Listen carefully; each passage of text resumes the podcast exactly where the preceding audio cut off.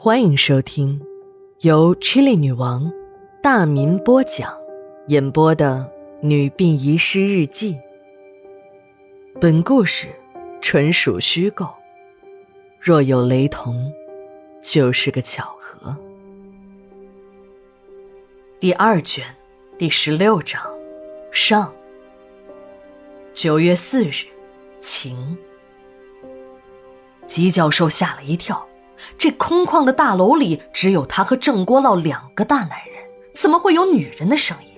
这声音还如此的清晰，好像就在自己的近前。他环视了一下四周，却什么也没有发现，哪儿有什么女人？这时，吉教授的头脑中闪过了一个念头：鬼，是鬼在和自己说话吗？一想到这儿。吉教授的脸色立刻变得煞白。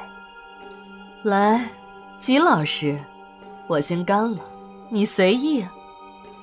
那个女人的声音再次传来。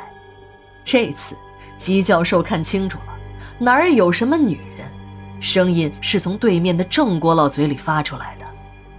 话音刚落，郑国老端着酒杯的手收了回去，一杯酒咕噜一声就灌下了肚。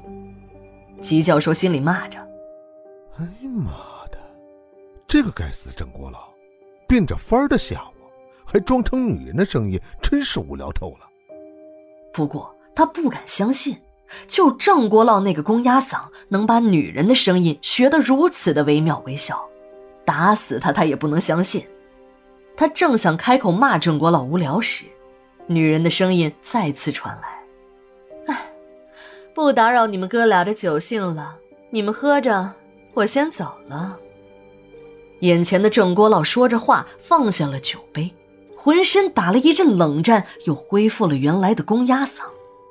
这时的吉教授从恐惧中回过神来，开始数落起郑国老：“张老弟，你这人太不讲究了，大半夜的还装成女人吓我，你小子真是变态啊！”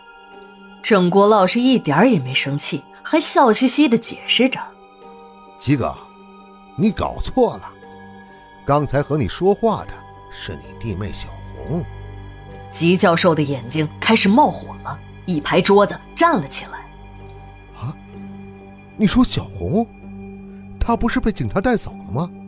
哎，你小子也真不是人，你老婆还没死就把她说成鬼。”哎，你靠点谱行不行？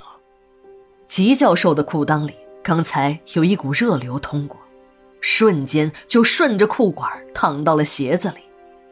吉教授从过度的紧张再到放松，这种过山车式的心情让他一下子没憋住，竟然尿了出来。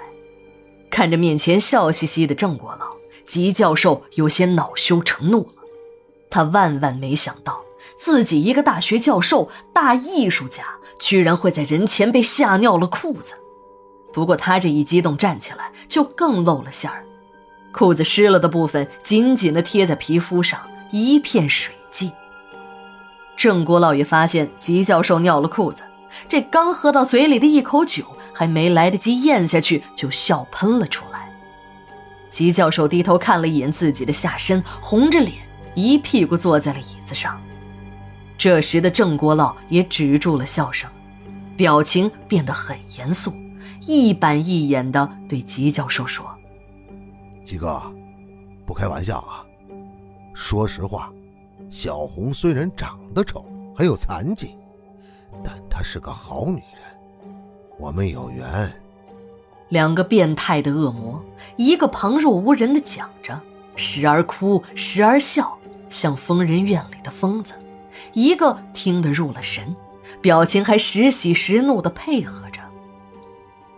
八岁的郑国老大器早成，手起刀落之间，那高大虎的尸体就已经骨肉分离完了。郑国老正要回头向爹娘炫耀一下自己的刀工时，那只扑过来的黑猫死死地咬住了他的下体，一阵难以忍受的疼痛让郑国老一边哀嚎着，一边在地上打滚。而那只黑猫却没有松口的意思，任凭郑国老在地上打滚，这黑猫就是死死地咬住不放。鲜红的血液透过了衣服，地上滚过之处是血迹斑斑。看着那只黑猫死死地咬着儿子的命根子处，鲜血直流。这可是郑家唯一的独苗，如果咬坏了，那不真是断子绝孙了吗？郑国老的爹老郑红了眼睛，冲了上去，一把掐住了黑猫的脖子，猫才算松了口。他已顾不上不能招惹那只黑猫的祖训，提起这黑猫在地上一阵疯狂的摔打。等他停下来，那只三条腿的黑猫早已是断了气。他这才意识到自己有可能闯下了大祸。一家人把孩子送进了卫生所，卫生所治不了，又转进了市医院。在医生的精心治疗下，郑国老的伤口很快就好了。但医生告诉他们，猫的牙齿已经穿透了睾丸，造成了很大的伤害，影响了生育功能。由于孩子小，也有恢复好的可能。至于长大后能不能恢复好，那就只有听天由命了。害怕黑猫这个千年老妖来报复他们家，郑家人呢就厚葬了这只黑猫。一家人跪在黑猫的坟前，那是顶礼膜拜。老郑更是磕头如捣蒜，心里不断的祈求这个千年的老妖，要报应就报应在自己的头上，千万不要伤害自家这根独苗啊！孩子渐渐长大了，一家人的恐惧也越来越深。虽然老郑每到逢年过节、初一十五都会去祭拜那只三条腿的黑猫，可他心里还是没有底儿。但看着长得也算健康的儿子，老郑也还是心存侥幸。不过这点侥幸也随着严酷事实的到来被击得粉碎。才十六岁的郑国老还没有到法定的结婚年龄，连结婚证都没敢领。举行了隆重的婚礼后，把一个漂亮的媳妇儿娶回了家。郑国老知道父母担心什么，他从来都不以为然，因为他知道。自己和别的男孩子一样，有时下面会硬起来，睡梦中还曾经遗过精。信心百倍的郑国老在新婚之夜受到了严重的打击。平日里还雄赳赳、气昂昂那小兄弟，一见了女人再也神气不起来了。看着自己的那个玩意儿耷拉着脑袋，如同斗败的公鸡，郑国老一下子泄了气。如此反复了多次之后。郑国老对女人产生了恐惧，再也不敢和妻子同房了。这男女之间没有了性爱，婚姻是不太可能维持下去的。两年后，实在忍受不了这活寡妇的日子，妻子卷走了一笔钱，和店里的一个水案私奔了。这下郑国老反而轻松了，只是可惜了那么一个俊模样的美人让一个干水案的给拐走了。哼，这不是好好的一颗白菜让猪给拱了吗？他没有声张，对外就说两个人离了婚。